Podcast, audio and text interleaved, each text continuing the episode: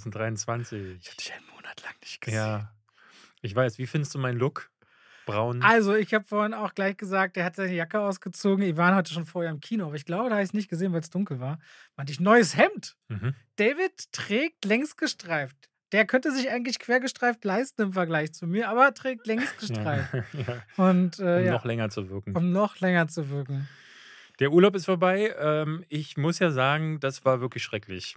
Also, du hast ja gesagt, David, pass mal auf. Äh, das wird ganz fantastisch und du wirst dann ganz erholt wiederkommen. Und ich kann Was, dir das sagen, habe ich jetzt wirklich gesagt? ich weiß es Ich habe es nicht. dir gewünscht auf jeden Fall. Ja. Aber gesagt, ob ich da jetzt richtig dran geglaubt Wie habe. willst du es mir denn gewünscht haben? Weiß ich auch nicht. Also ich weiß nur zum Beispiel eine Sache, wo ich innerlich wieder so meine Hände zusammenschlug über dem Kopf und dachte, wie kann denn das sein?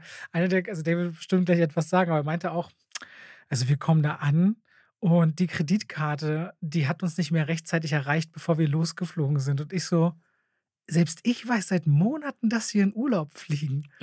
Warum haben sie diese Kreditkarte nicht schon im Oktober, November, Anfang Dezember geordert? Vielleicht gibt es Gründe, aber ich dachte mir auch so, typisch David. Ja, ja. Nee, die Kreditkarte geht definitiv auf meine äh, Kappe. Ich hatte bis zuletzt irgendwie gewartet damit, weil es irgendwie immer so ist, äh, Du brauchst das. irgendwas ist wichtiger. Du willst vielleicht wirklich schon torpedieren. Das hat vielleicht in dir gewartet auf die Kreditkarte.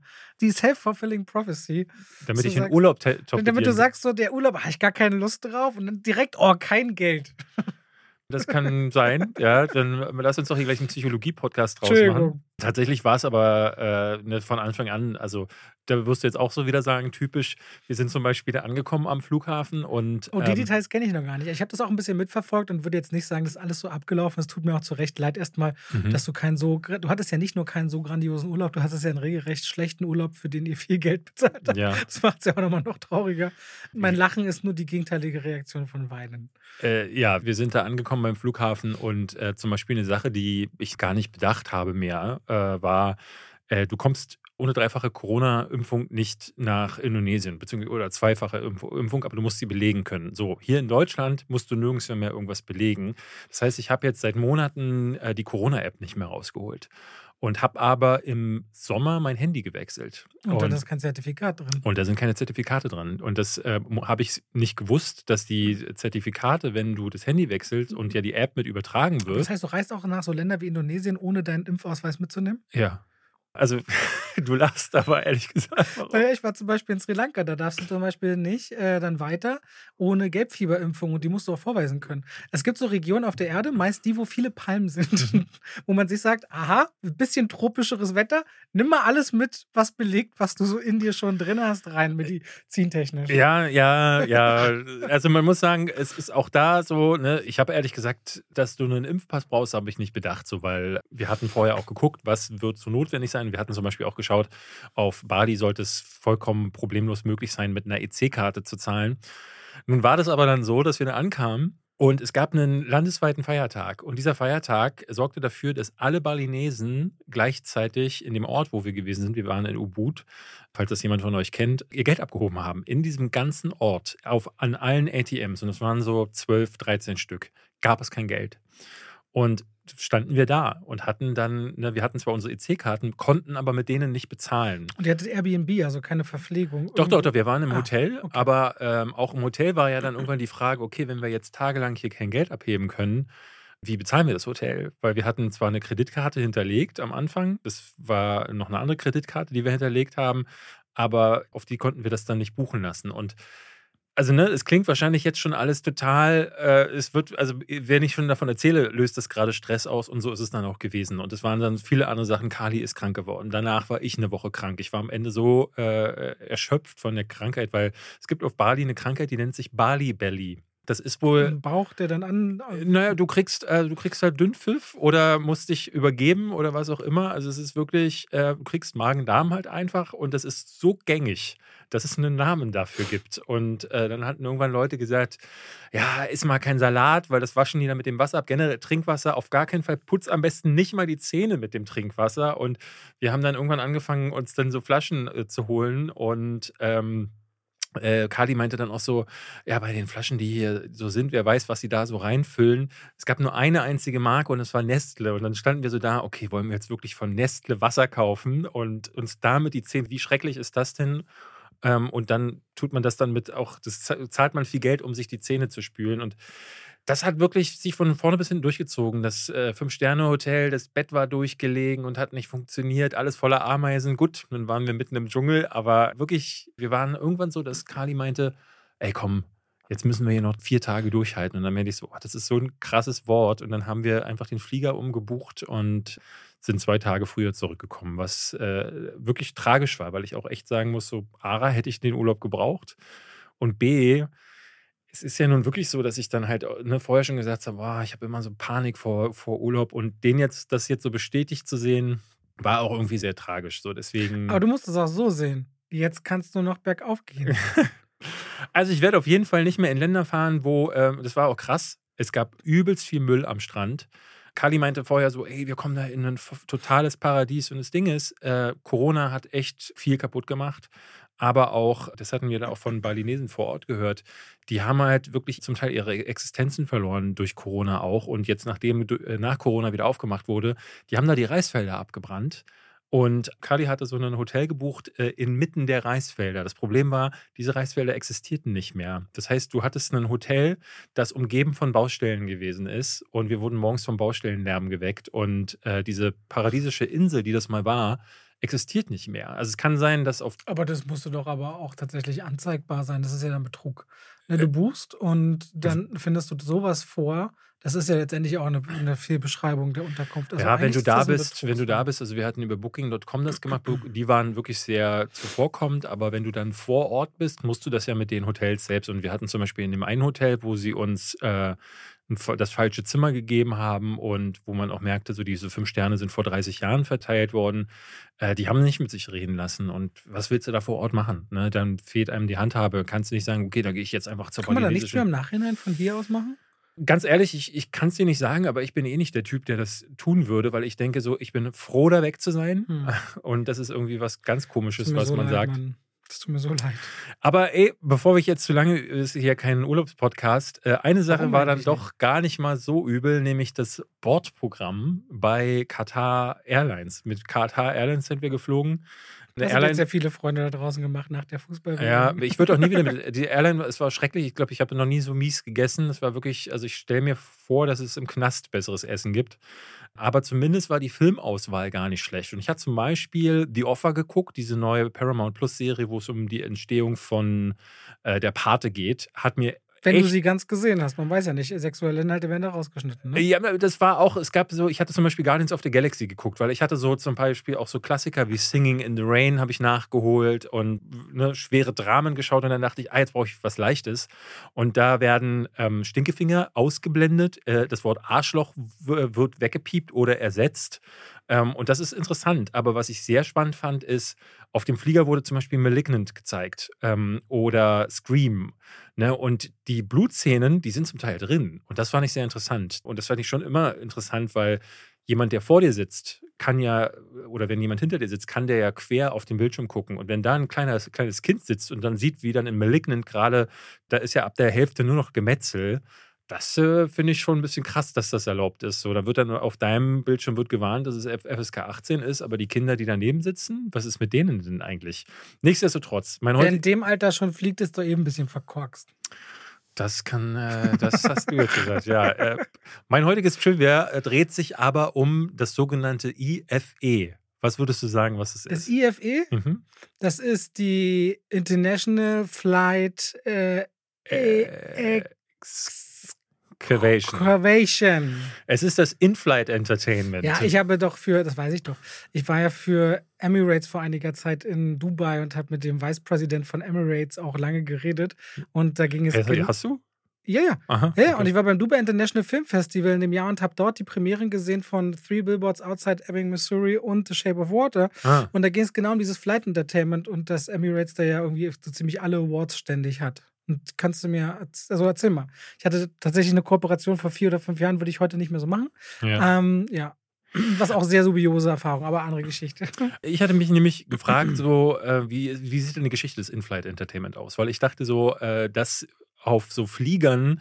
Ich erinnere mich nämlich, das erste Mal, als ich geflogen bin, muss irgendwann Anfang der 90er gewesen Ein sein. Fernseher für alle. Äh, genau. Da war es noch so, dass es ganz vorne gab es einen Fernseher für alle und es ist ja heute, glaube ich, so in ganz schlimmen Billig-Airlines, glaube ich, immer noch Ich hatte so eine Ausweichmaschine, weil von Air Berlin mal was nicht geflogen ist vor fünf oder sechs Jahren.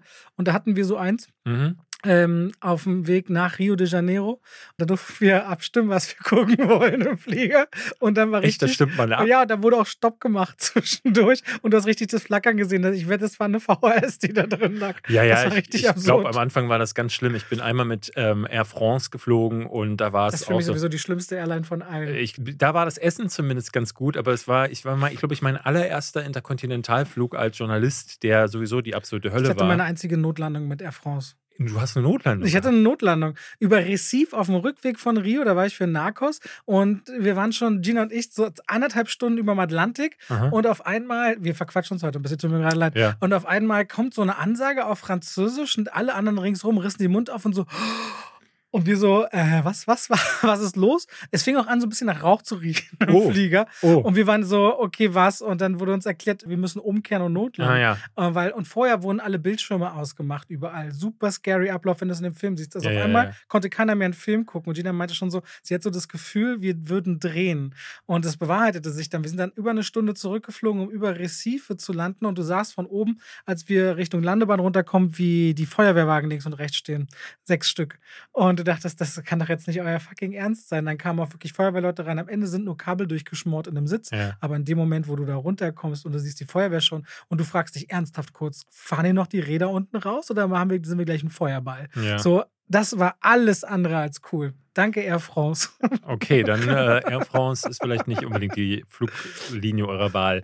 1970, Ja. am 26. April, ist die Lufthansa zum ersten Mal mit einem Jumbo von äh, Frankfurt nach New York geflogen und hat den Erich Däniken-Film Erinnerung an die Zukunft gezeigt. Der ist doch kein guter, ne? Nee, Erich ist, Däniken schreibt ja nicht so komische Verschwörungs-, Religions-, Ist- pseudowissenschaftliche ist das nicht Bücher? der, der, der äh, so Oder ist der äh, Erich van Däniken? Udo, äh, der, der so UFO-Sachen und Ja, äh, ja. äh, das, das Aber so allsehende Auge. ist das nicht eher so fast so Scientology-mäßig? Ich weiß es, ich, ich, Okay, ich würde mich zu weit aus dem Fenster lehnen. Okay. ähm, soweit ich das recherchieren konnte, ist es 1970 der erste deutsche Flug gewesen. Was glaubst du, wie, wie weit das zurückgeht? Ich war sehr überrascht. Wie, wie weit was zurück? Na, was ist der erste Flug, auf dem ein Film gezeigt wurde? Seit wann kann man. ah, Das, das muss aber kein Interkontinentalflug sein. Nee. Ach, das wird dann schon Hollywood und seit wann fliegen die so? Wann, seit wann hatten die zivile Luftfahrt begonnen? Bestimmt erst in den 50ern oder 60ern. Ah, nee, du sagst jetzt was richtig skurril. Nicht, dass die Gebrüder Wright irgendwas an Bord hatten. Nee, ich sag jetzt 1957. Es ist 1921. What? Ja, ich war auch total Da schockiert. gibt es doch gar keine zivile Luftfahrt. Das war doch irgendein Privatflugzeug. Äh, nee, oder so. es ist in dem Fall eine Maschine von Aeromarin Airways gewesen. Die ist über, die sind über Chicago zum Teil gekreist, um äh, den Leuten zu zeigen, hier, guck mal, das ist Mhm. Du Chicago. meinst auch ein Zeppelin. Es ist hier unter anderem auch von der Hindenburg die Rede. Ah, Die Hindenburg ist ja 1936 unter anderem durch die Gegend geflogen und hatte eine Piano-Lounge, einen Dining Room. Man sieht das auch ich finde, so. das fehlt heute auch so ein bisschen am Himmel Ja, ja. wieder, der Zeppelin. Ich Ja, finde, das hätte, David, wir beide einen Podcast auf dem Zeppelin. Ja, ja. Ich glaube, es ist halt so, ne, dann muss das Rauchen abgestellt werden. Ähm, aber ich erinnere mich immer gerne an äh, Indiana Jones 3. Da Lass mir doch nicht mal eine Zigarette während der? Podcastaufnahme hier genau, oder ein bisschen, bisschen Gefahr muss auch am Ja. Start sein. David, der Marlboro-Mann. Und auf der Hindenburg gab es unter anderem auch einen, einen Raucherraum, was ich sehr interessant fand. Und da gab es äh, In-Flight Entertainment, aber doch so, da haben die getanzt zum Beispiel. Also die hatten dann so äh, Zauberer und so da. Aber vorher gab es schon so erste Filme. Das, äh, es gibt so Fotos, die man Dann würde ich aber gerne heute wieder zurück am Flugzeug, muss ich sagen. Zauberer zwischendurch. Äh, äh, ja, was ich ganz interessant fand, es gibt dann auch Fotos, ich weiß nicht, ob ich dir hier einen zeigen kann.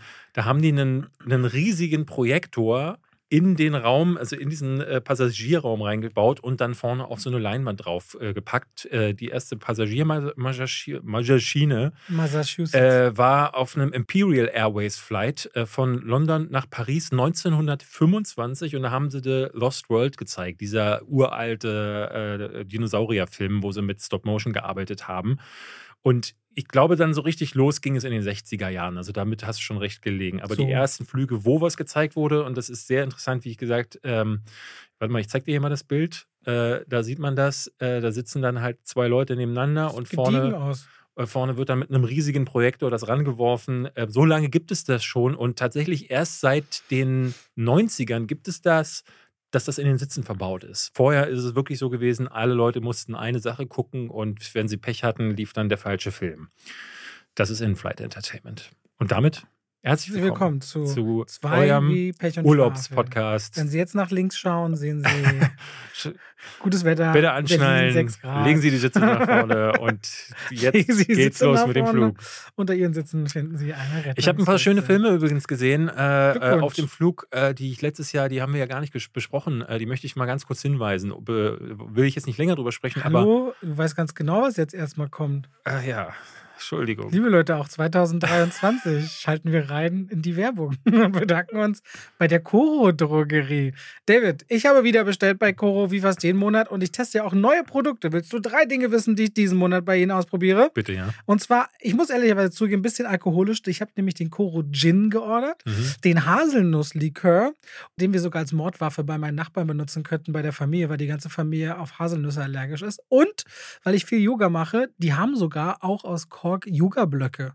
Mhm. So, ja, probiere ich auch mal aus. Kali hat auch Yogamatten jetzt bestellt. Siehst du, geht voran bei euch. Ja, aber es gibt kein Hundefutter mehr. Wie? Nicht bei euch zu Hause, nicht aber bei Coro? Nee, bei Koro. Das glaube ich nicht. Doch, wirklich. Das Sie hat, sie hat gestern sofort. erst eine Buchung gemacht und Flocke guckt jetzt dumm aus der Wäsche. Flocke muss jetzt also ein bisschen aushalten für die nächsten Monate, bis sie das wieder im Sortiment haben. Bis sie es wieder im Sortiment haben, aber grundsätzlich ist es da. Äh, Es wird nicht angeboten gerade. Ich finde das noch raus. Okay. Aber Auf jeden Fall, die Das Koro ist- Drogerie, liebe Leute, wenn ihr dort bestellen möchtet, da bekommt ihr haltbare Lebensmittel in großen Mengen, also ob jetzt Nüsse, Reis, Mehle, alles Mögliche, was es dort gibt, könnt ihr euch selbst überzeugen in großen Packungen. Das heißt Reis manchmal in einem 5-Kilo-Pack oder eben auch andere Großmengen. Und ich kann immer nur bestätigen, ich liebe deren Sachen. Ich benutze so viel zum Kochen. Ich habe inzwischen meinen Hauswirtschaftsraum so umgebaut, dass wie in einem Einkaufsregal da alles steht. Also egal, ob ich Kichererbsen oder Kidneybohnen oder schwarze Bohnen oder Kokosmilch oder Erbsen oder Mais, was auch immer ich da brauche, findet sich dort alles wieder von der Koro Drogerie. Wenn ihr jetzt sagt, oh, das will ich mal ausprobieren, weil viele von euch tun das regelmäßig, dann kann ich nur sagen, macht es doch. Man könnt bei der Bestellung noch den Code Schwafel5 verwenden und kriegt dann eh nochmal 5% Rabatt auf den so schon sehr, sehr fairen Preis. Und ich suche hier gerade nach dem Hundefutter parallel. Tatsächlich ist es gerade nicht im Mhm. Sortiment. Der David hat nicht gelogen. Ja, hat er, hat er nicht. Hat er so. nicht. Und damit schalten wir raus aus der Werbung zurück zu unserem Podcast. David hat viele Filme gesehen, über die wir so gar nicht geredet haben. Was denn? Ich wollte nur ganz kurz sagen, auf dem Flieger habe ich mir viele Sachen angeschaut, unter anderem auch ein paar Sachen, die ich äh, verpasst habe. Many Saints of Newark. Hattest du den Ah, gesehen? Nicht, nee, ich liebe ja Sopranos und den Mhm. habe ich aber nicht gesehen. Das ist die Vorgeschichte von Tony Tony Soprano. Soprano und dieser ganzen Gang. Fand ich richtig gut. Der hat mir richtig Spaß gemacht. Das ist einer für, also Sopranos-Fans, zu Hast du den Original gesehen? Das ist ja kaum zu verstehen wahrscheinlich. Äh, ich hab- Italien. Der lief nur im Original, ähm, war aber gut zu verstehen, muss Okay. ich sagen. Äh, ich hatte auch keine Probleme, irgendwie den Anschluss zu finden, weil ich die Sopranos ja nie gesehen habe. Ja, ich weiß. Äh, aber für ein Prequel ja eigentlich auch nicht wichtig. Äh, tatsächlich nicht, aber du, ich glaube, der bekommt nochmal eine Tiefe, wenn man ihn sich so anguckt. Äh, ich bin ehrlich gesagt nicht sicher, wo es den gibt. Ich hatte den aber zum, unter anderem bei Amazon Prime oder bei anderen Sachen schon gesehen, dass man den zumindest leihen oder kaufen kann. Mhm. Ob er in irgendeinem Abo ist, müsstet ihr selber schauen. Aber hier nochmal die Empfehlung für Sopranos-Fans, Many Saints of Newark ist richtig gut. Und dann habe ich einen gesehen, der hat mich total überrascht. The Contractor. Mit Chris Pine. Ich mag Chris Pine sowieso und hier, da spielt er mit Ben Foster wieder zusammen. Die beiden hatte ich äh, geliebt in Hell or High Water. Äh, und in The Contractor spielt Chris Pine einen Ex-Army-Typen, der wie so viele aus dem Militär in den USA zurück nach Hause kommen und kommen nicht richtig an, äh, haben vor allen Dingen das Problem, dass sie keine Unterstützung vom Staat bekommen. Und er wird dann von seinem alten Kumpel Ben Foster, auch beim Militär, überredet, zu einem privaten ähm, Söldner quasi zu werden. Und äh, in diesem ersten Job als Söldner wird er direkt nach Berlin geschickt und da gerät er in einen Fall, der komplett aus den Fugen gerät und dann muss er sich da irgendwie retten. Und man möchte meinen, so wird es im Trailer auch verkauft, das ist so diese typische, so, ne, sieht ein bisschen wie jo Jason Bourne aus, äh, trifft auf John Wick, ist aber, hat aber immer wieder ganz tolle Momente, wo äh, richtig gut geschauspielert wird. Chris Pine ist total captivating und Ben Foster sowieso. Äh, deswegen war ich überrascht von The Contractor, äh, auch einer von denen, wo ich dachte, oh, schade, dass wir den letztes Jahr hier im Podcast nicht besprochen haben. Ich habe auch bei der Vorschau dieses Jahr gemerkt, wir haben ja mal gesagt, letztes Jahr waren 30 Prozent weniger Blockbuster da. Man merkt schon, dass dieses Jahr sehr viel voller wird im Kino, was so große Filme angeht. Da versuchen wir, dass man nicht so viel ausfallen ja. lassen. Aber es wird ein knackiges Jahr. Der Januar hält sich noch ein bisschen zurück, der Februar auch noch, aber dann wird es ja. langsam voll. Also, aber jetzt ist Megan ja gestartet, über den werden wir hier gleich reden. Der erste Horror Horrorfilm seit 20 oder 30 Jahren, der nicht als schlecht geratet wurde bei Im seinem Januar, Start ne? in der ersten Januarwoche in den USA. Ja, wir wollen über Babylon, ich zumindest mal reden, der jetzt der raus ist, der neue Damien Chazelle-Film nach meinem geliebten La La Land. Wir haben die erste Folge ähm, Last of Us gesehen, ja. neue Videospielverfilmung. Ja, dann habe ich noch Rache auf Texanisch, der heißt Vengeance im Original gesehen. Den habe ich im Flieger versucht anzufangen, können wir gleich mal drüber sprechen. Holy Spider wollen wir noch drüber reden, mhm. der dänische Beitrag über eine iranische Geschichte für die Oscars dieses Jahr. Ähm, da müssten wir auch bald die, die, die, da müsste es ja bald die Nominierten geben, nächste Woche ungefähr. Ne? Ich glaube, so am 24. Sein, ja. Könnte sein, dass wir nächste Woche mal gucken, wer ist wirklich tatsächlich nominiert für die Ja, es gab diese Woche ja noch die Critics' Choice Awards, mhm. es gab mhm. die Golden Globes, die äh, verliehen wurden. Ich glaube, wir reden über all das dann, wenn die Oscars tatsächlich die Nominierungen raus sind. Dann dürften wir auch die meisten der Filme gesehen haben. Hattest du Tage äh, dir angeguckt? Nee, habe ich jetzt immer noch nicht gesehen. Das hatte sich gekreuzt bei mir mit irgendwas anderem, mit einem wichtigen Arzttermin. Ah ja, okay. Und äh, ja, aber so hat sich einiges, was wir jetzt gleich besprechen werden. Und am Ende machen wir vielleicht noch, wenn Zeit ist, Robis kleine Wunschliste an skurrilen Dingen, die er sich wünscht, Kino- oder Serientechnisch für dieses Jahr. Ich habe hier, äh, warte, fünf, zwölf Punkte. Für jeden Monat eine Sache okay. habe ich für dieses Jahr mir an Wünschen äh, überlegt. Lass mich mal ganz kurz über einen Film sprechen, den wir noch nicht erwähnt haben, nämlich Der denkwürdige Fall des Mr. Poe. Ja, mit ist, Christian Bale mhm. auf deiner Lieblingsstreaming-Plattform. Genau, Netflix. Henry Melling ist noch dabei. Nee, oh, Harry Melling? Henry Melling? Harry Melling. Ursprünglich mal bei Harry Potter mit im Cast gewesen. Ich weiß aber nicht mehr als wer. Und jetzt sieht man den seit geraumer Zeit immer wieder. Und hier in dem Film spielt er Edgar Allan Poe berühmter äh, Autor, Krimi-Autor, Horror-Autor. Hat, er sich, hat er sich selbst umgebracht? Wie war denn das? Äh, Auf jeden Fall war der immer sehr düster unterwegs. Genau. Das, ja. ähm, der, sehr erfolglos dann irgendwann. Ne? Der hatte so ein großes Hoch und dann ging es, glaube ich, richtig bergab. Ich kenne von dem so zwei, drei Sachen. Der es Rabe gab eine, Verfilmung, eine Verfilmung mit ihm, wo, äh, wie heißt der hier aus Zimmer 1408? John Cusack. Mhm. Ähm, spielte Edgar Allan Poe vor ein paar Jahren mhm. in so einem Porträt. Das habe ich nicht mitbekommen. Hier ist es ja so, ich habe das Gefühl gehabt, das ist eine, eine fiktive Geschichte. Äh, und äh, ich dachte erst so, das ist eine Geschichte von Edgar Allan Poe. Äh, und man erfährt hier die Vorgeschichte, aber hat wohl, glaube ich, gar nichts mit seiner äh, Vita zu tun. Er ist hier aber irgendwie Teil des Ganzen. Es geht um eine Militärakademie und an der passieren Morde. Und dann wär, wird Christian Bale, der hier gefühlt so einen Sherlock Holmes spielt, äh, dahin gerufen und dann entspinnt sich dieser Film in Bildern, die sehr an Sleepy Hollow zum Beispiel erinnern. Mhm. Nicht so an mhm. diese gotische Verschrobenheit, die Tim Burton normalerweise benutzt, aber die sehr düsteren Bilder, die alten Kostüme, ähm, das, das erinnert sehr stark daran. Ich hatte auch so ein bisschen From Hell Vibes, falls du das noch kennst, mit ja. Johnny Depp. Hauptsache Johnny Depp-Filme, die du gerade nennst. Äh, genau, ja. Und äh, Christian Bale spielt, wie ich finde, immer, ne, auf den es Verlass. Harry Melling ist aber sehr stark als Edgar Allan Poe. Und dann sitzen da diese Leute und reden dann darüber, über diese Mordfälle, die passieren, wo halt Militärkadetten Herzen rausgeschnitten werden. Und äh, das wird, spielt sich hauptsächlich in Räumen ab, wo dann er, also Christian Bale, steht dann äh, Mr. Poe gegenüber und sie reden und sie reden und sie reden und reden und reden, weil das ein sehr dialoglastiger Film ist, in dem gar nicht so viel passiert. Ich, ich muss sagen, ich hatte die ganze Zeit so, der Film hat eine Stimmung, die im Kopf sehr viel mehr entstehen lässt, als er eigentlich hat. Damit meine ich, dass die Bilder die ganze Zeit im Zusammenspiel vor allen Dingen mit dem Soundtrack, der Soundtrack ist nämlich von Howard Shaw.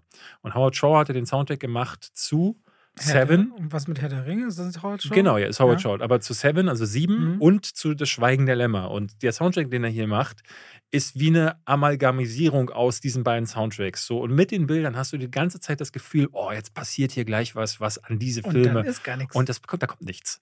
Und stattdessen kommt aber ein Ende, was äh, am Ende gibt es natürlich, in solchen Filmen muss das so sein, ein Twist. Und dieser Twist ist leider einer von denen, die das vorherig Gesehene komplett ad absurdum führen, weil es das Ganze in ein Licht setzt, wo ich das Gefühl hatte zumindest, dass das nicht mehr Sinn macht. Und wo das Ganze sich auch als zum Teil so als Zufälle herausstellt. Also gut bis zum Twist. okay. Also ich hätte so drei Sterne gegeben, also sechs von zehn, für das, was bis zum Twist passiert, wegen des Schauspiels, wegen der Atmosphäre und auch weil ich so dachte, ah, vielleicht kommt da jetzt noch was und dann kommt der Twist und dann dachte ich so, oh nee, das, das entwertet den Film regelrecht und dann ist es so ein zweieinhalb Sterne Film für mich. Ich finde, man kann da trotzdem mal reingucken. Man braucht aber halt ein bisschen Sitzfleisch. Aber äh, ich glaube, da einige haben da gerade reingeschaut, weil mhm. die Bilder ganz nett sind und Christian Bale, vor allen Dingen, er macht es hier zusammen mit Scott Cooper. Das ist ja der Regisseur, der hat zuletzt Antlers gemacht, von dem ich auch ja ein bisschen enttäuscht gewesen bin. Ähm, Hostiles hat er schon mit ihm zusammen gemacht und Out of the Furnace.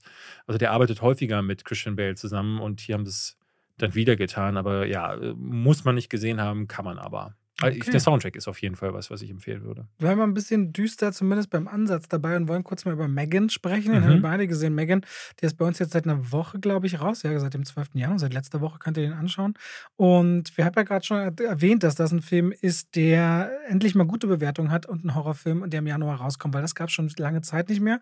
Und das ist auch ein sehr erfolgreicher Kinostart in den USA gewesen, auch in Deutschland. 150.000 Zuschauer fast, die sich den zum Start einsehen. Und ist so ein bisschen, wenn man sich das zuerst anschaut, so die Chucky-Story, ne? so eine Mörderpuppe, die loslegt. Im Speziellen geht es hier um Gamma, die ihre Nichte Katie aufnimmt. Der Film eröffnet damit, dass Katie in einem Unfall ihre Eltern verliert und bei ihrer Tante landet, die aber sehr entfremdet sind voneinander. Und Gamma, die selbst äh, Ingenieurin ist in der Spielzeug-Hightech-Branche, eigentlich mit Kindern überhaupt gar nicht so richtig am Hut hat, aber dennoch natürlich möchte äh, sie für ihre Nichte da sein. Und das ist schon mal so ein Punkt, den ich äh, ganz sweet finde, dass nicht irgendwie bloß klar ist, von wegen, die ist jetzt zu, zu dämlich, um sich mit Kindern auseinanderzusetzen. Die möchte das gerne und dadurch ergibt sich erstmal die Distanz zwischen den beiden, aber trotzdem diese Möglichkeit, sich anzunähern, was auch zwischendurch immer mal wieder durchkommt. Aber um Katie irgendwie glücklich zu stimmen, ähm, kommt sie auf die Idee, den Prototypen von einem Spielzeug, was quasi eine lebensechte und lebensgroße Puppe ist, mit einer KI, die aufgespielt ist, die aber sehr, sehr realistisch wirkt, an die Hand zu geben. Und zwischen den beiden entsteht dann aber eine Freundschaft und eine Freundschaft, wo dieses Kind in der Trauerbewältigung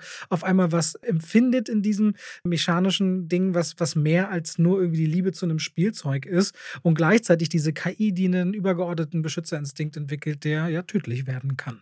Soweit inszeniert und äh, Blumhouse wollte, als sie den Film gemacht haben, also Jason Blum, den Film gerne auch einer breiten Masse zugänglich machen und deswegen PG-13 Altersfreigabe in den USA hinbekommen, wovon ich echt überrascht war, weil ich schaute diesen Film und merkte, hey, ich dachte, das wird übelst das blutige Gemetzle und Zerschnitzel und Zerschneide, aber am Ende war das eher so eine schaurig fiese Nummer, wo ich dachte, aber eigentlich für ein recht großes Publikum, die auch eher von dieser Ironie daran lebt, wie sie diese KI funktioniert und wie sie sich dann doch wieder gegen die Menschen dreht. Also ein ganz altes Thema, finde ich aber gut designt. Diese Megan-Puppe war so, ich dachte so, okay, ich finde die irgendwie gut gelungen. Ich weiß auch gar nicht, wie sie das technisch umgesetzt haben, weil es gibt ja ein Mädchen, das die gespielt hat und dann wird er wahrscheinlich nochmal drüber animiert. Und der ist auch mit seinen 101 Minute, war der so, so auf den Punkt und hatte immer wieder so unterhaltsam fiese Momente, wo ich dachte, das habe ich eigentlich ganz gerne angeschaut.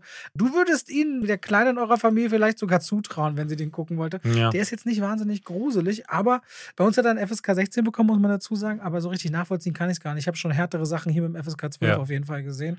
Ähm, ja, kurzweiliger als ich dachte und ich war überrascht, dass der nicht nur wie irgendeine so selbstreferenzielle Nachmache von irgendwelchen anderen Filmen mit Killerpuppen wirkte, wobei er sehr vorhersehbar bleibt. Da das, kann er nicht ausbrechen. Ja, das sehe ich ganz anders. Ich hatte den ähm, gesehen oder vorher schon dachte ich so, oh, äh, dieses gruselige Puppengenre hat mal wieder irgendwas zu erzählen, aber meistens haben sie das ja eben nicht. Äh, es gibt ja immer mal wieder so Brahms, The Boy zum Beispiel.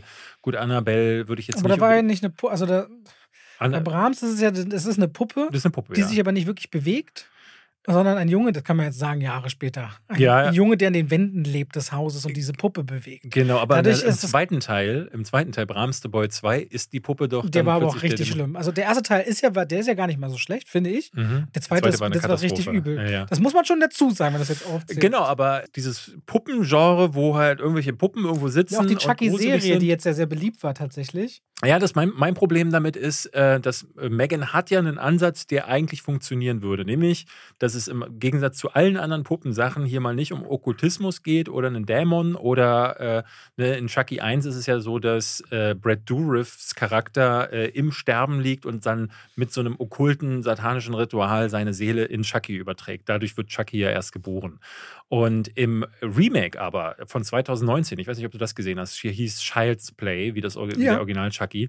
Da war es ja auch schon so, dass Chucky eben nicht mehr durch ein satanisches Ritual zum Leben erweckt wird, sondern ein Roboter Roboter ist, der mit einer lernenden KI zum Leben erweckt wird. Und genau dieser Twist, oder zumindest die Story, ist dasselbe wie bei Megan. Ja, Megan ist auch eine lernende KI und lehnt sich dann auf gegen ihre Macher, beziehungsweise die Menschen, beziehungsweise, und das hat Child's Play. Aber das ist auch nicht Ex Machina letztendlich?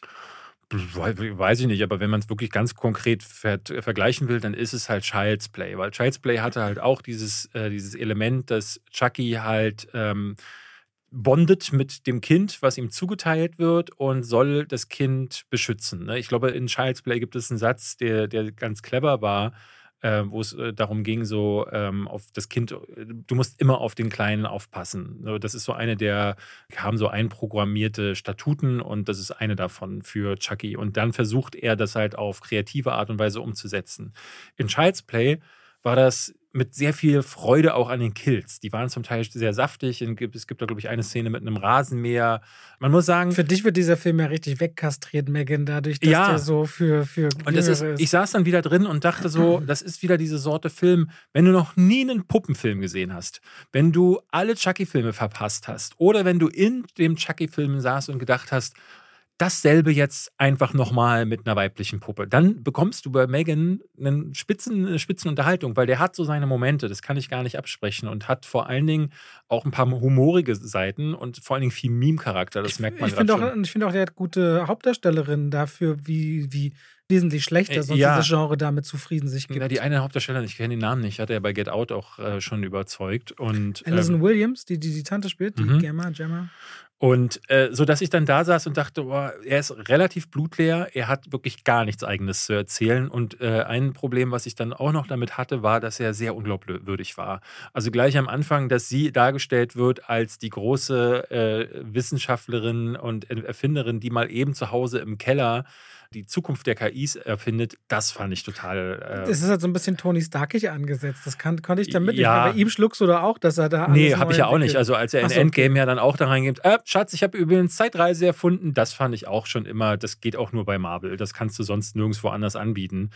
Äh, hier in dem Fall hat es für mich nicht gepasst, auch weil es so einen ganz komischen Cue gibt. Also die Kleine sagt irgendwas in einem Moment zu ihr und dann erst setzt sie die Puppe um und dann werden da aber auch alle Sicherheitsfunktionen nicht mit eingebaut. Ah, das hat, das hat für mich hin und vorne nicht gepasst, sodass ich ich hatte diesen Film schon tausendmal gesehen und Megan hat mir nichts zu erzählen, was es nicht schon x-mal gab. Die Kills sind nicht saftig genug, der Spaß am Kill ist nicht da ähm, deswegen, für mich ist es nichts, aber ich glaube, es wächst halt eine junge Generation an Kinogängern heran, die kennen Chucky halt nicht. Und für die ist Megan dann halt der neue Chucky, sodass man dann sagen muss, ja, da kann man es keinem verübeln.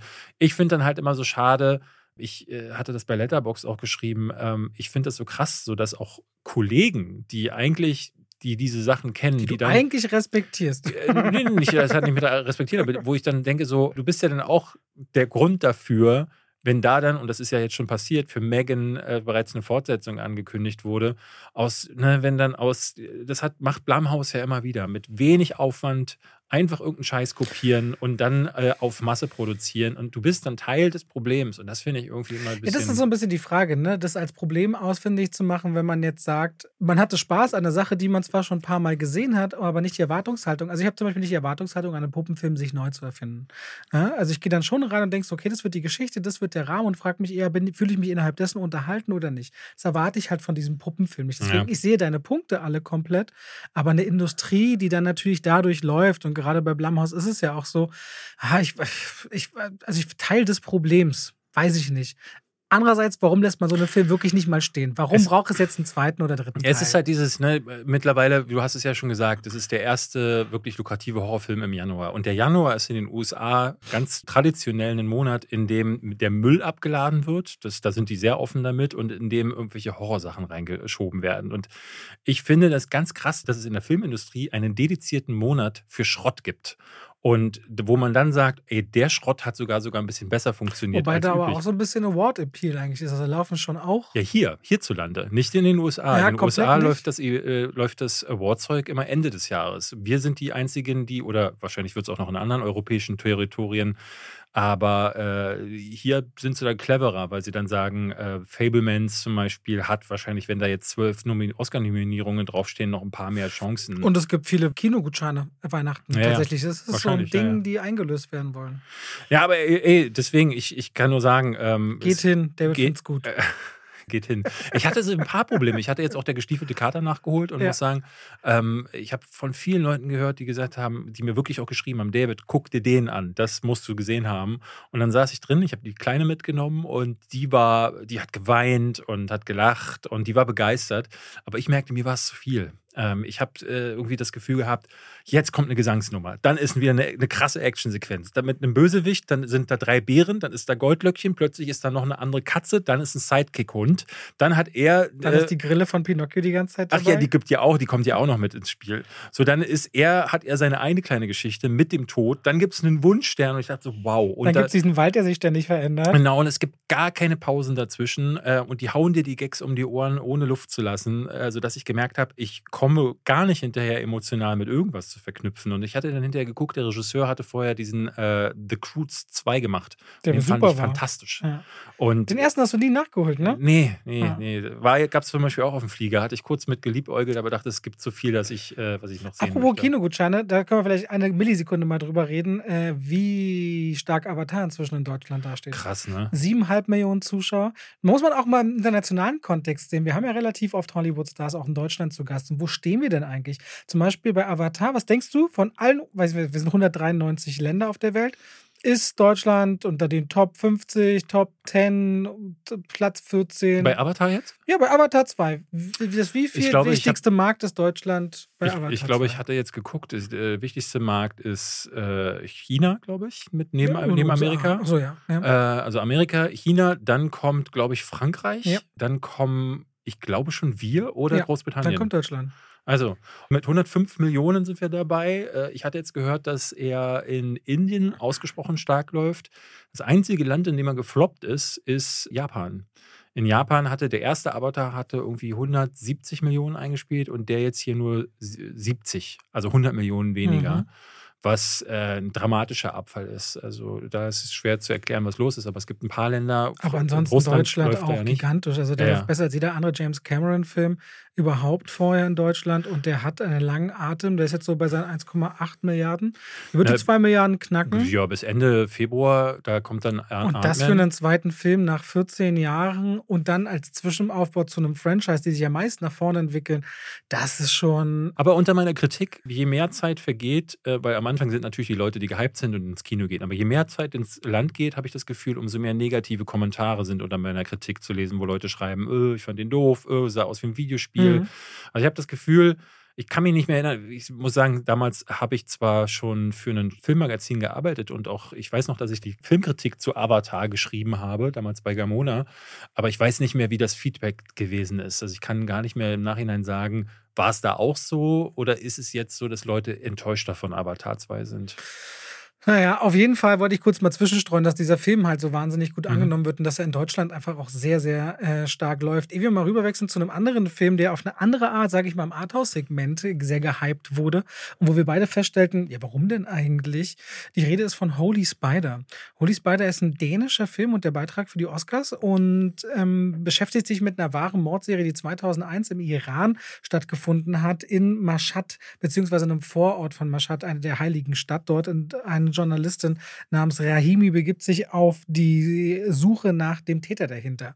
Und es stellt sich heraus, dass da jemand äh, Prostituierte umbringt und klar die Haltung vertritt, dass er das deswegen tut, um diese Straßen vor dem Dreck zu säubern oder zu reinigen. Äh, das basiert insofern auf einem wahren Fall, dass der Mörder den gleichen Vornamen hat. Tatsächlich in der Realität war es so, dass der diese Morde begangen hat, wusste ich nicht, ähm, nachdem seine eigene Frau für eine Prostituierte gehalten wurde, Mhm. was ihn anscheinend so empört hat und motiviert hat, diese, äh, sich dann auf den Weg zu machen und für seine Art der Gerechtigkeit zu sorgen. Und Holy Spider erzählt im Grunde diese beiden Wege, beleuchtet einmal diesen Mörder, gleichzeitig in seinem Familienleben, wie er umbringt, aber auch wie er mit seinen Kindern umgeht, wie er mit seiner Frau umgeht. Und diese Journalistin, die versucht, äh, sich als Frau sehr selbstbewusst im Iran zu bewegen, was natürlich nur sehr eingeschränkt möglich ist. Das beginnt schon allein mit einem Versuch, ein Hotelzimmer zu buchen am Anfang, wo ihr klargemacht wird, ohne die Erlaubnis eines Mannes ist das nicht ohne weiteres so möglich.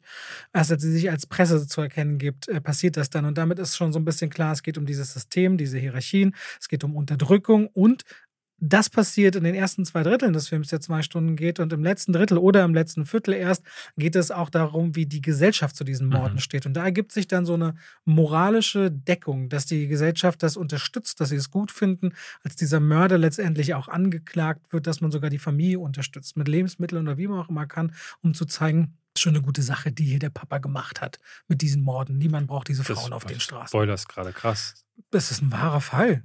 Das ist, was okay. ich weiß es die ganze Zeit bei Holy Spider, dass es darum okay. geht, äh, dass es um diese Morde geht und wie man dazu okay. steht. Mhm. Naja, ich glaube auch bei Holy Spider in dem Fall, also erstens, ähm, äh, unabhängig davon, um das was, weil er wurde das fand ich nämlich so ein bisschen schwierig. Mir, also auf der Berlin-Premiere, du sagtest bei dir auch angekündigt, extrem viel mit, das ist so ein harter Film, schwer zu ertragen. Die Hauptdarstellerin meinte, have a good cry. Also alles so ein bisschen große Worte und dann stellte ich beim Schauen fest, das ist jetzt ein bisschen explizit, aber jetzt nichts Großartiges, nee. Das ist ein sehr schmutziger Film. Ja. Ich fand es ein sehr schmutziger Film, der hat mich auch so von der, von der Art und Weise, wie auch mit Ekel umgegangen wird, wieder äh, hin und wieder an den Vorgängerfilm desselben Regisseurs, der hat nämlich Border gemacht, ein ganz fantastischer Film, mhm. erinnert und äh, hatte aber tatsächlich das Problem, dass dieser Part, von dem du gesprochen hast, dieser ähm, Blick auf die Gesellschaft, der macht natürlich vor allen Dingen vor dem aktuellen Hintergründen, was im Iran so los ist, nochmal mehr, mehr Sinn, beziehungsweise sorgt für mehr Zündstoff, auch im eigenen Kopf. Und das war der Part, den ich richtig gut fand. Vorher diese, dieser Blick aus zwei Seiten, nämlich aus Seiten der Journalistin, den ich sehr unspannend fand. Der hat mir ehrlich gesagt gar nicht zugesagt. Und dann gab es den Blick auf die Seite. Kennst du diese Geschichte hinter ihr eigentlich mit der Besetzung? Dass sie, ähm, sie ist die Casterin mhm. oder Castingchefin gewesen und dann ist die Hauptdarstellerin abgesprungen aus kurz Angst, vorher. Mit, ohne Kopfbedeckung zu drehen. Und ah. dann ist sie eine Woche vorher eingesprungen und hatte dann in Cannes auch den Schauspielerinnenpreis bekommen. Ah, krass. Ja, sie spielt aber auch. Also dafür, dass sie eine Anfängerin dann zu sein scheint, äh, ist das wirklich fantastisch. Äh, muss aber sagen, ne, man schaut auch dem Killer über die Schulter und das, was schwer wegzustecken ist, ist halt das, was da irgendwo Teil der Kultur ist. Ne? Also, dass Frauen da so behandelt werden, wie sie behandelt werden, ist hierzulande undenkbar und es ist erschütternd, aber man weiß halt schon, was los ist. Ja, ich will nicht es sagen, nicht so, dass dieser Film etwas sein, zeigt. aber genau, das, also, das öffnet die jetzt nicht die Augen. Nee, es öffnet nicht die Augen und er ist nicht emotional genug, weil dafür gibt es keinen emotionalen Anker, weil du gerade auf ihm, auf seiner Seite ist der halt Ich fand möglich. auch diese Sichtweise, wie viel Raum die im Film einnimmt, auch schon durchaus kritisch. Ja, ja, ja. Ein bisschen unangenehm, weil ich, ich will nicht sagen glorifizieren, das will man nicht. Dieser Film will ja Themen sichtbar machen, aber ich fand das so, weißt du, wenn du Jack the Ripper oder so über die Schulter schaust, dann geht es dann irgendwie um diesen Triebtat, aber irgendwie, ich fand ja, das irgendwie eine unangenehme Perspektive. Ja, so sie, ist hier, sie ist hier wahrscheinlich auch deswegen nötig oder wahrscheinlich auch deswegen nimmt sie so viel Raum ein, weil dann der letzte Part halt auch äh, äh nochmal mehr Schlagkraft bekommt. Ne? Da, wo dann halt klar wird, dass das, was wir auch im Kopf als böse äh, abstempeln, von der Gesellschaft dort als Heldentat wahrgenommen wird. So. Und das ist dann ein großer Kontrast, der auch seine eigene Welt dann so ein bisschen auf den Kopf stellt, weil er merkt so, oh, Moment, ich werde hier gerade gefeiert auch. Und das ist, wie gesagt, leider erst im letzten Viertel passiert das dann, ähm, wo du dann das Gefühl bekommst, jo, äh, hier wird der eigentliche Teil erzählt, der spannend ist. Bis dahin schleppt er sich so ein bisschen. Und zwar vorbei an Bildern, die hat man irgendwie schon gesehen, auch wenn sie erschütternd sind. Ich fand trotzdem, es ist ein guter Film. Ich mochte viele Teile davon. Aber auch hier muss man sich so darauf einlassen, dass das ähm, es ist relativ langsam erzählt ähm, und kommt nicht so richtig zu einem Punkt am Ende, fand ich. Okay, ich bin da eher, also wenn du sagst, einen guten Film, ich finde, es wichtig, dass man das Thema sichtbar macht, dass man darüber diskutiert.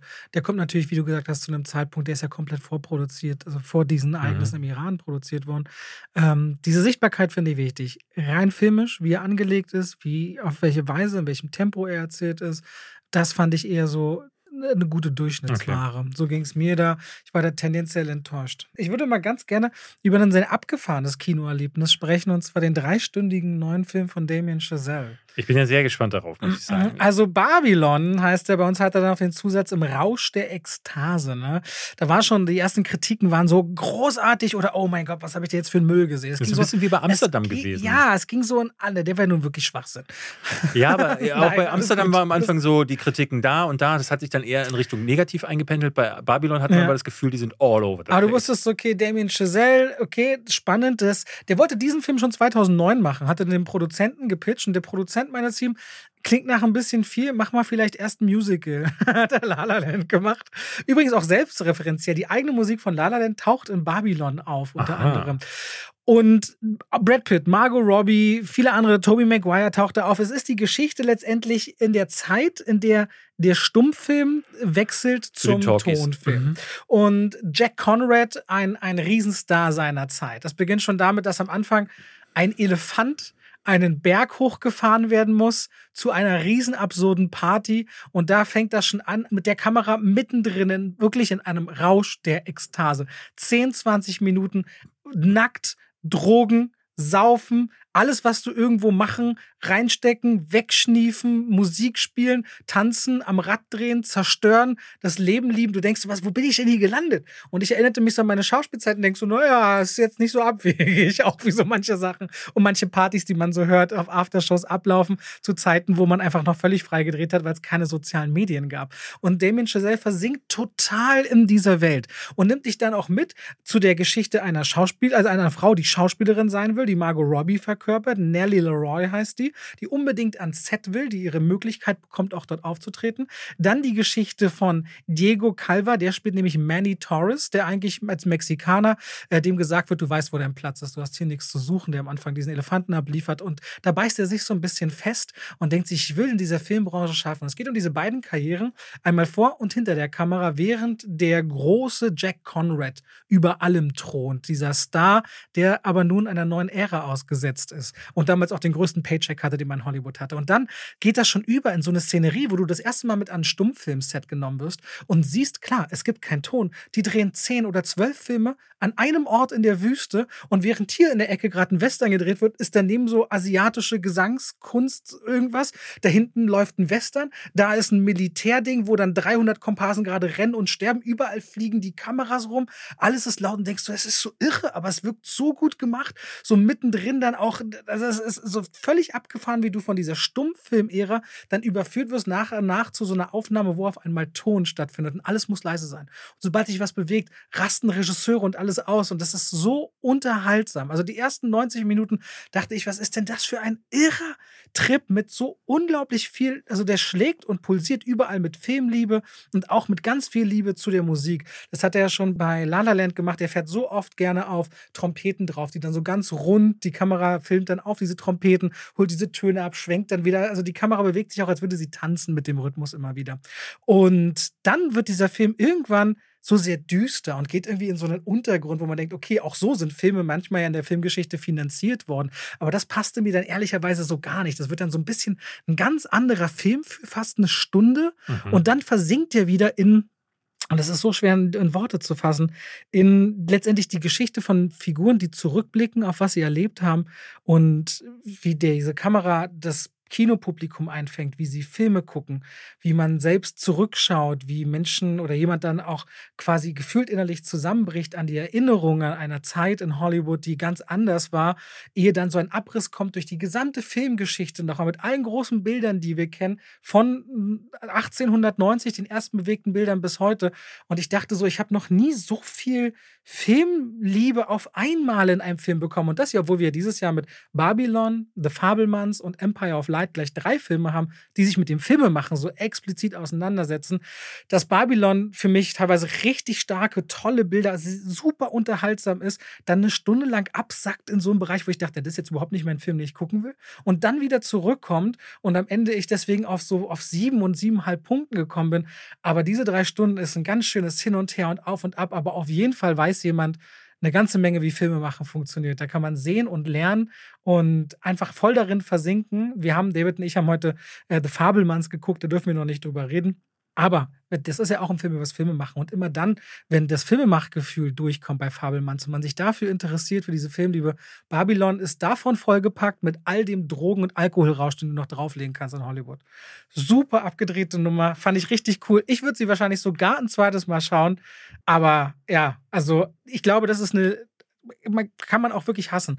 Aber ich fand das total Machen, also die ersten 90 ja Minuten fand ich richtig, richtig super. Ich hatte durch den äh, Urlaub hatte ich die Pressevorführung verpasst, ähm, hatte aber vor ein paar Wochen schon, als der zweite Trailer erschien ist, äh, auf Twitter geteilt, dass ich den furchtbar fand. Ich fand den, den Trailer. Ich fand den, ich fand beide Trailer schrecklich. Aha. Ich muss sagen, äh, die Werbekampagne hat was ganz Komisches gemacht. Und das hatte ich schon von einigen Analysten drüben gelesen, die ja dann immer, ne, wenn der Film ist halt auch wieder gefloppt drüben, äh, und zwar gigantisch gefloppt, äh, und haben einige Leute geschrieben, ey, du vermarktest halt einen Film, der gar nicht richtig erklärt, was er ist. Bei dem Trailer hast du nur Margaret Robbie, die gesagt hat, ich will irgendwas erreichen. Boom, Drogen, Musik, dann Brad Pitt. Du wusstest nicht, wer er ist. Ich habe durch den Trailer, ne, du hast mir jetzt zum ersten Mal erzählt, im Grunde, was eigentlich Babylon sein soll. Aber das ist eigentlich Aufgabe des Marketings. Und du kannst nicht mit jemandem wie Damien Chazelle werben, weil nur weil er La La Land gemacht hat. Ich finde zwar, dass First Man du weißt, du saßt damals neben mir, als wir den das erste Mal bei Universal gesehen haben. Da konnte ich eine Stunde danach nicht sprechen. Das Aufbruch mich eine, zum Mond. Genau, Aufbruch zum Mond. Für mich einer der technisch perfektesten Filme der letzten 20 Jahre, wie ich finde. Also Damien Chazelle kann richtig was. Aber das ist jetzt niemand, wo man mit Filme verkauft. Ähm, und das haben die versucht und muss, also ich kann immer noch nicht genau sagen, auch wenn du es mir jetzt wirklich zum ersten Mal genauer nahegelegt hast, was ist das überhaupt und wie das wird er auf mich das wirken? Das ist auch ein Film für Leute, die Filme lieben. Und dafür ist er zu teuer. Ja. 78 Millionen, das ist die Ironie, der ist günstiger als weißes Rauschen, sieht aber zehnmal teurer aus. Ähm, ja, gut, bei Netflix ist halt mittlerweile wirklich, da fragt man sich, wofür geht, da gehen noch für irgendwelche Lizenzen über die Hier, Gelder. 5 Millionen für eine 55 Millionen für dich. Ja. Äh, wie fandest du Weißes Rauschen? Ähm, nicht, lass uns nicht drüber reden, weil ich glaube, der ist ein bisschen weit zurück, aber fandest du gut? Das ist so ein. Ja, also, weil der hat, der ist ja auch so ein Zusammensatz von super verschiedenen Kapiteln Aha, und der ja, funktioniert auch, wenn du 40 Minuten zwischendurch rausschneiden würdest. Was ich bei dem, äh, der hat, ist wieder so ein Film, den ich wegen punktuellen Aussagen total zu schätzen weiß. Aber das ist das, was ich von so einem verkopften Noah Baumbach-Film auch total erwarte. Ja, also ich, ich habe den gerne angeschaut, weiß aber nicht, ob der draußen irgendwie großartige Anklang Kann ich mir auch ehrlich gesagt nicht vorstellen. Du würdest noch über Vengeance reden und dann haben wir noch Last Ach, ich weiß gar nicht, ob ich über den rennen will. Ich ich mag den ganz ehrlich, aber also ich finde den ultra kurz. Ein Podcaster aus New York im ganzen Großstadtleben kriegt mit, da ist eine Frau gestorben in den Ölfeldern von Texas. Nachts Deine ein Anruf. oder so. Nachts ein Anruf. Er so, was für eine Frau? Und die so, ja, deine Ex. Er so, die hätte ich halt mal getroffen, so weiß er. Aber der Bruder dieser Frau ruft an, sagt, du musst zur Beerdigung kommen. Er so, okay, dann muss ich anscheinend dahin.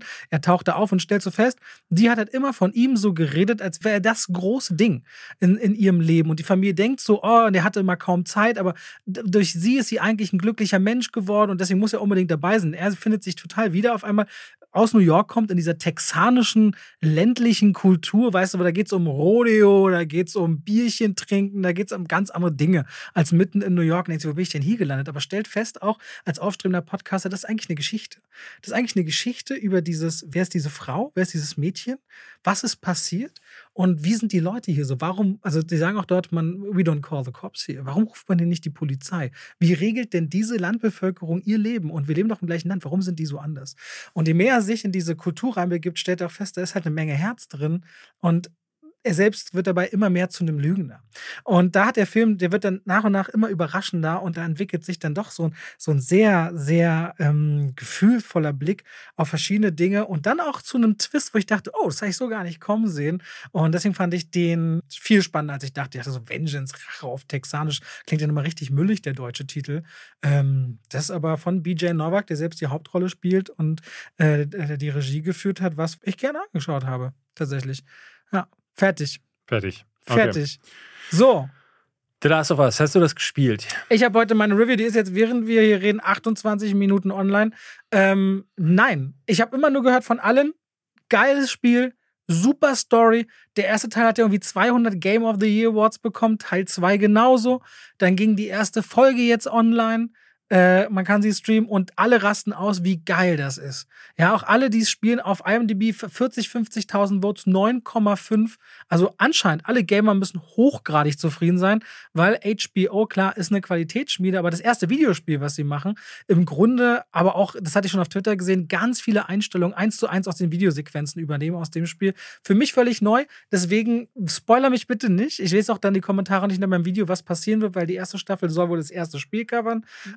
Und ich fand aber dieses Worldbuilding, was ich da so geboten bekomme. Ich mag dystopische Sachen. Ich fühlte mich zwar erinnert an, oh, hier ist ein bisschen Walking Dead, hier ist ein bisschen Annihilation, hier sind so verschiedene Elemente drin, aber super spannend, weil ich Dystopien mag und Pedro Pascal hat bei mir irgendwie, ich weiß gar nicht, woher das kommt, ein riesen Stein im Brett. Ich sehe den so gerne, weil der immer auch wirkt wie einer, der sich dem der Serie oder den Film unter, nicht unterwirft, aber nicht glänzen will. Weißt du, der ist so ein Anti-Dwayne Johnson. Der braucht nicht die Heldenshots, der ist für die Geschichte da. Und das finde ich richtig cool. So, du bist jetzt dran. ich habe ja die Spiele gespielt, beide. Ähm, Sind sie so gut auch aus deiner Sicht? Ich meine, du bist schon einer der kritischsten. Brillant. Brillant. Ja, der zweite, das habe ich ja noch nie gehört. Der zweite nicht mehr so, aber der erste ist eines der besten Spiele aller Zeiten. Ja, ja noch nie gehört von dir. Der, das, das Spiel hat halt, das muss man sagen, und das ist ein Problem der Serie. Ähm, das Problem der Serie ist, dass der interaktive. Wir haben beide die erste Episode gesehen. Genau, genau. Aber das, genau, die erste Episode, das ist deswegen halt nur ein Ersteindruck, aber äh, lässt schon darauf schließen, dass sie wirklich Stück für Stück nachfilmen auch so sehr, dass man das Gefühl hat, so, oh, als jemand, der die Handlung kennt, wird wahrscheinlich keine große Überraschung passieren. Also das Intro geht zwar deutlich länger zum Beispiel, es gibt auch hier und da gab es so eine Szene, die ist, die zeigt dann ein bisschen mehr. Ähm, ganz am Anfang zum Beispiel im Spiel ist es so, dass äh, Joel trifft auf Tess in seinem Haus und sie zeigt ihm, dass sie verwundet wurde. Sie wurde geschlagen äh, bei einer Auseinandersetzung. Hier in der Serie sieht man, wie sie geschlagen wurde, beziehungsweise Teile dieser Auseinandersetzung. Und man muss sagen, das liefert der Handlung nicht viel mehr, aber ich muss sagen, ich muss auch sagen, dass ich zum Beispiel beim Intro das Gefühl hatte, die gerade die Verbindung von Joel zu seiner Tochter, die sehr wichtig ist für emotionale Punches, die später passieren, funktioniert hier fast ein bisschen besser als im Videospiel weil sie sich ein bisschen mehr Zeit nehmen. Aber es hat natürlich auch das Problem, dass wenn du diese interaktive Komponente und spielerisch ist äh, The Last of Us fantastisch gewesen. Ähm, es hat viele Schleichelemente, die Action war ganz sauber gemacht. Es ist also ein technisch brillantes Spiel gewesen mit einer großartigen Story, die es als Spiel noch nicht gab. Wenn du das jetzt aufs Medium Film oder auf Serie äh, transportierst, dann hast du halt, und das sagtest du schon, The Walking Dead. Annihilation. Alles im Grunde, was mit äh, Postapokalypse jemals zu tun hatte. Also sehr viele Vorbilder, die das schon mal gemacht haben. Und zwar ohne die interaktive Komponente. Und da hatte ich das Gefühl, dass ich jetzt zum Zuschauen ähm, verurteilt bin, quasi bei der, also als würde ich mir die Handlung von The Last of Us angucken, ohne die Spielszenen. Und das heruntergebrochen ist dann halt auch nicht so viel mehr als The Walking Dead. Das heißt nicht, dass es was Schlechtes ist. Ich finde sogar, es ist eine der besten Spielumsetzungen, die es jemals gab. Einfach weil man äh, da aber auch sehr viel Gefälle auf sehr niedrigem Niveau hat. Und äh, ne, gerade letztes Jahr Resident Evil oder Welcome to Raccoon City oder auch Uncharted war auch nicht wirklich dolle. Und selbst Sonic, der, der ja sehr gefeiert wird noch im Vergleich, fand ich ja auch eher meh. Sodass ich hier sagen muss, bei Uncharted haben sie halt wirklich das Glück, dass die Vorlage so gut ist, dass du die nur abfilmen musst und dann ist das auf jeden Fall schon ziemlich gut. Es gibt zwei Dinge, die mir auch noch nicht gefallen haben. Es ist die eine ist die Maske. Ähm, Pedro Pascal jetzt zum Beispiel sieht äh, in der äh, veralterten Version aus, als hätten sie mit weißem Spray ihm die Haare ein bisschen aufge, äh, aufgehübscht. Ähm, und was ich auch ein bisschen schade finde, ist, dass das Bild äh, des Spiels, also das Spiel er hat eine fantastische Direction. Ähm, die sind sehr gut in der Lage, ne, wenn Joel irgendwie in offene Szenerie hineintritt, dann haben die, du kannst du sehr weit blicken. Du hast, kriegst immer ein sehr gutes Gefühl für die Apokalypse, die passiert ist, die, die, die Städte. Und hier hast du das Gefühl, in der Stadt wird in irgendeine Ecke hineingefilmt. Du siehst dann, wie sie sich irgendwo treffen und dann sieht man aber immer nur eine Wand. Die sieht dann heruntergekommen aus und die Kostüme sehen dann heruntergekommen aus. Aber ich kriege diesen Sinn für die großen Panoramen, diese Bilder, die das Spiel gezeichnet hat, mit einem fantastischen Blocking zum Teil. Also auch das äh, kann man online schon sehr gut sehen. Es gibt viele, die das feiern, aber es gibt auch die, die sagen, boah, also die Szene sieht im Spiel besser aus. Das haben sie äh, besser hinbekommen. Das ist Kritik auf hohem Niveau, wie ich finde. Also ich möchte, es gibt jetzt die, die das wirklich Szene für Szene zerreißen, ähm, aber man muss sagen, es gibt bei The Last of Us auch viele Hardcore-Fans und viele Kritiker, die auch den zweiten Teil genau dafür verrissen haben, weil der erste Teil wirklich äh, toll gemacht war und viele schöne Momente hatte, die eben auch emotionaler Natur waren. Ne? Davon hat das Spiel gelebt von dem Zwischeneinander von Joel und Ellie, was jetzt immer mehr kommen wird, von den Twists und Turns, die passieren, von der rohen Brutalität der Welt, aber auch, ne, es ist, erinnert ein bisschen an The Road, äh, diesen Film, den du auch für deine Topliste der nachhaltigen Filme gesehen hast.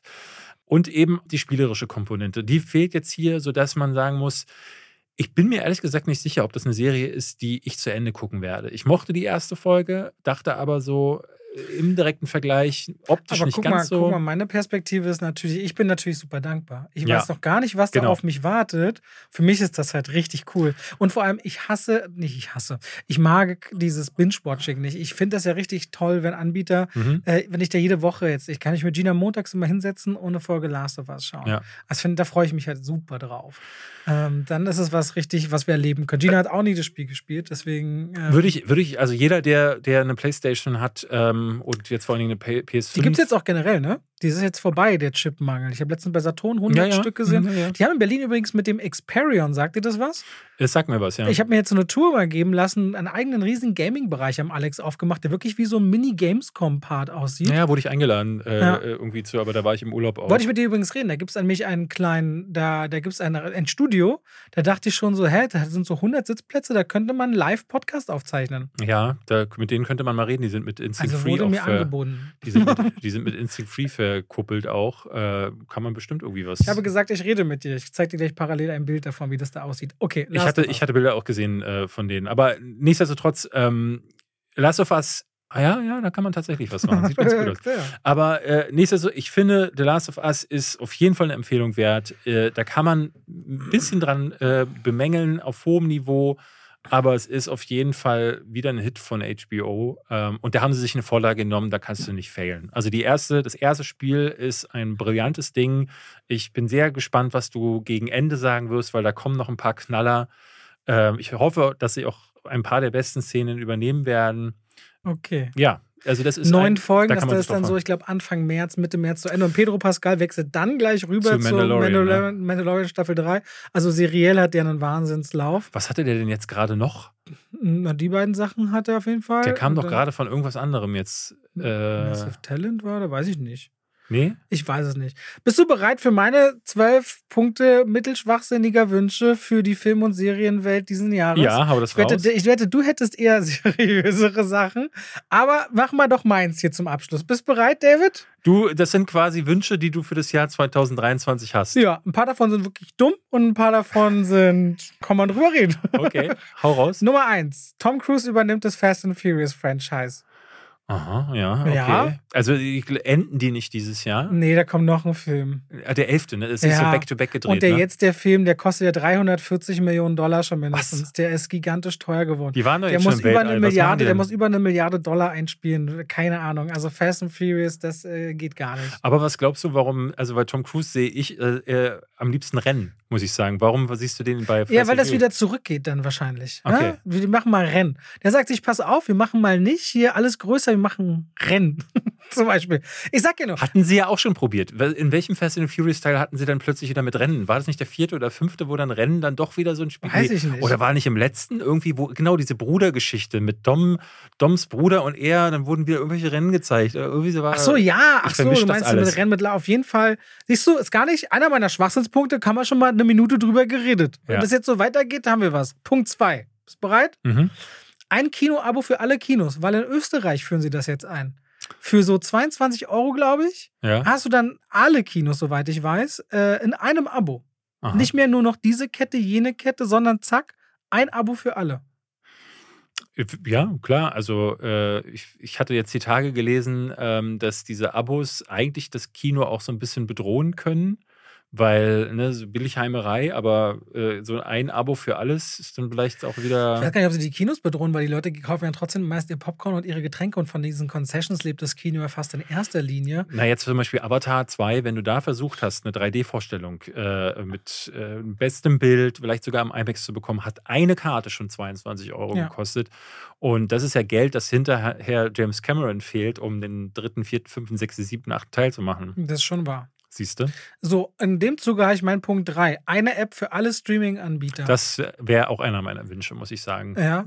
Also, dass man, da weiß ich nicht, der kostet dann 40 Euro im Monat, dann hast du alles in einem und musst nicht mehr ständig suchen und so weiter und so fort. Da ist dann, da ist dann Netflix, Amazon Prime, Disney Plus, Paramount Plus, Sky-Wow und was fehlt noch? Siehst du, ich weiß schon gar nicht mehr, was Ja, fehlt. da da fehlen auch wahrscheinlich Join. RTL Plus und noch irgendwas drin. Na, für mich wäre vor allen Dingen schön, wenn es mal einen, also A, die Filme, die da sind, sind dann auch da. Weil es ist häufig so, du hast bei Amazon Prime oder bei Netflix einen Film, denkst du, oh, den gucke ich nächste Woche. Und nächste Woche gibt es den schon gar nicht mehr, weil mal wieder irgendwelche Lizenzverträge ausgelaufen sind.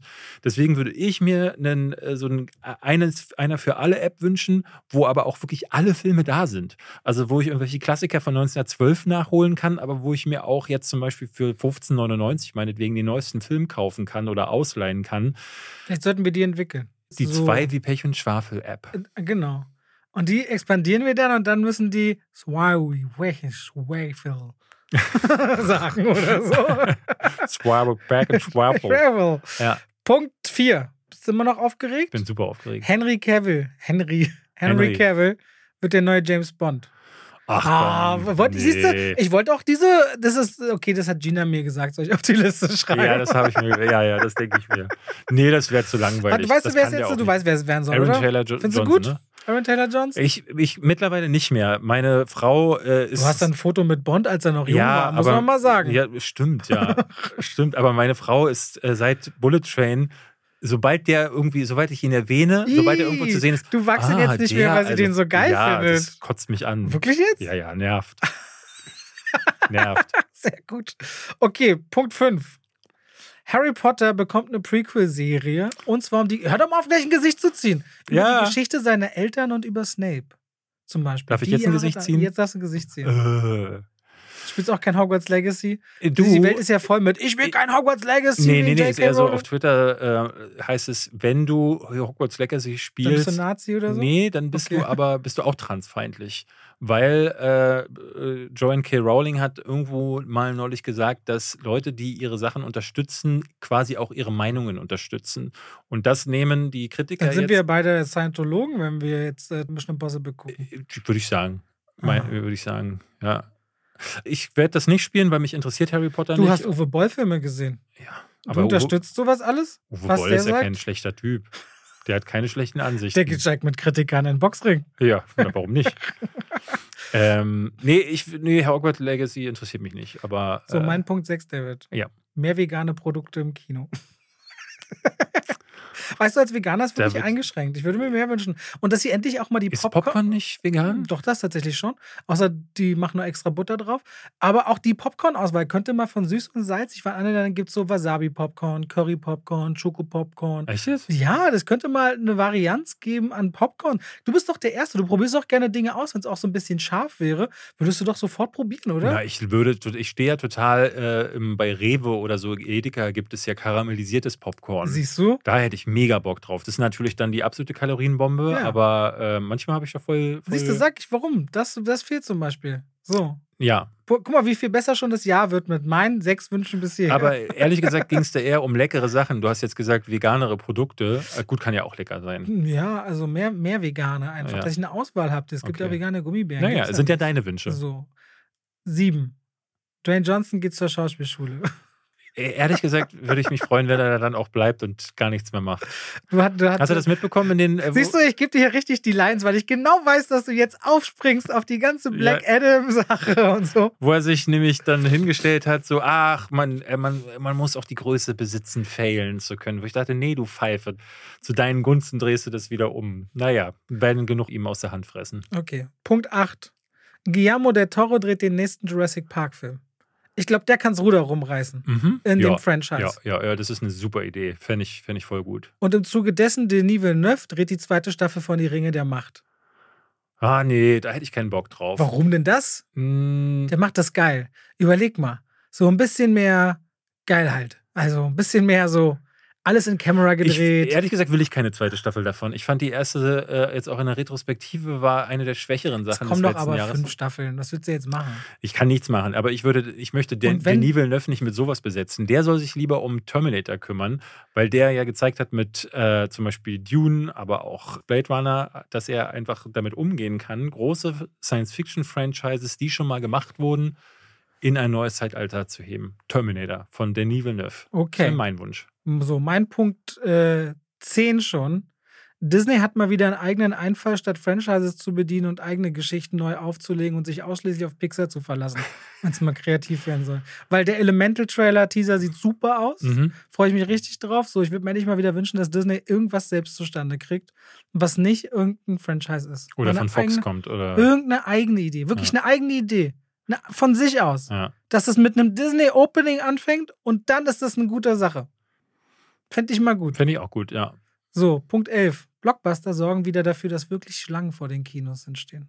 Ja, gut, das wird durch dadurch, dass du Online-Tickets holen kannst, wahrscheinlich nicht mehr passieren. David, du hast gar keine Filmliebe anscheinend. Okay, ich habe keine Filmliebe. Gut. Platz 12, David Hein braucht mehr Filmliebe. Platz 12, ganz banal, aber nervt mich schon immer. Habe ich heute wieder festgestellt bei die Fabelmanns. Wenn es in Film regnet, regnet es immer so doll, so regnet es nie. Das ist immer alles in Strömen. Hast du mal die Scheiben gesehen? Überall sind so alles lange, große Fäden, wie kleine Wasserfälle. Und ich finde Regen generell in Filmen zu unrealistisch. Und ich möchte, dass es aufhört. Ich hatte versucht ähm, nachzuholen The Witcher Blood Origin. die soll so schlecht Äh, sein. Ja, die soll äh, so schlecht ich habe die erste Folge nicht mal geschafft, so deswegen habe ich dazu auch nichts gemacht. Auf jeden Fall, äh, da gibt es am Anfang eine Szene, da kämpfen sie, ist so eine Schlacht, die erinnert an die Ringe der Macht im Achso, ich habe einen Regen. Punkt vergessen übrigens. Entschuldigung. Kannst du mir gleich nochmal sagen. Im Regen und dann gibt eine Zauberin, die kommt rein, die hält die äh, Zeit an. Und die Flammen sind noch so ein bisschen am Lodern, aber die Figuren, die bewegen sich nicht mehr und der Regen ist weg. Und da dachte ich so, das ist hinterher niemandem Ach, aufgefallen. der bleibt nicht. der die, ist, die, nee, die der, Treffen bleiben der, nicht die bleiben Bild. nicht stehen, sondern der ist einfach weg. Es regnet halt einfach nicht mehr, obwohl die Zeit angehalten wird. Und ähm, das, da dachte ich so, okay, die Serie fängt auf jeden Fall schon mal scheiße an. Und das ist eine, das ist meine Geschichte zum Thema Regen, die ich, die mir da Ich gerade finde, Regen sieht immer äh, viel zu übertrieben aus im Film. Ja. Ich hatte noch irgendwo notiert, dass Leonardo DiCaprio sich jemanden in seinem Alter suchen soll, aber ich glaube, das war dann zu Gossip. es meine Liste Ja, das wäre dann was, was mal- wo meine Frau direkt was zu, zu sagen hätte. Ja, warum? Die hatte jetzt auch schon wieder, wo die Golden Globes waren, kam sie, hast du das Kleid von Margot Robbie gesehen? Und ich dachte so, ah, das ist klar, schon wieder so eines dieser Gespräche. Danke übrigens für das ganze liebe Feedback zu unserer Vierfach-Folge. Die habe ich nicht bekommen. Wirklich nicht? Ich glaube einfach, weil ich auf Instagram so wenig dann auch schreibe, dass Leute mir nicht mehr so viel Feedback schreiben. Aber ich habe ich hab Ich habe zwei viel bekommen. Gina so. hat auch persönlich, ich würde so 20, 30 sagen, die ich Okay. bekommen habe. Und die Leute fanden das regelrecht schön. Äh, lustig, die Energien, auch mal unsere Parts quasi, auf wen wir dann zu Hause immer treffen, äh, so ein bisschen zu erleben, mochten sie diese ganzen. Mir schrieb Energien. jemand auf Instagram, deine Alter hat keine Ahnung. das war mein Feedback, was ich bekommen habe. Naja, Das war vielleicht ich. Nein. So, liebe Leute, das war schon wieder ein eine, Diss. ein. Wieso ein Diss? Nein, doch nicht ernst Ja, gemeint. ich weiß, alles gut. Wenn ich die auf Instagram schreibe, schreibt ihr auf WhatsApp. Okay, also, wir hören. Wieso schon wieder ein Diss? Was war denn noch ein Diss? Ach, Sag komm. mal. Was habe ich denn heute gesagt? Nee, nicht heute. Klären wir Heute? Nein, ewig alles her. gut. Ah. 2023 geht jetzt aber Fängt ja Bach schon mal gut an. hier. Liebe Leute, danke fürs Reinschalten und Reinhören. Nächste Woche hören wir uns wieder. Wir freuen uns. Wir machen jetzt mal nicht wieder eine Woche Pause.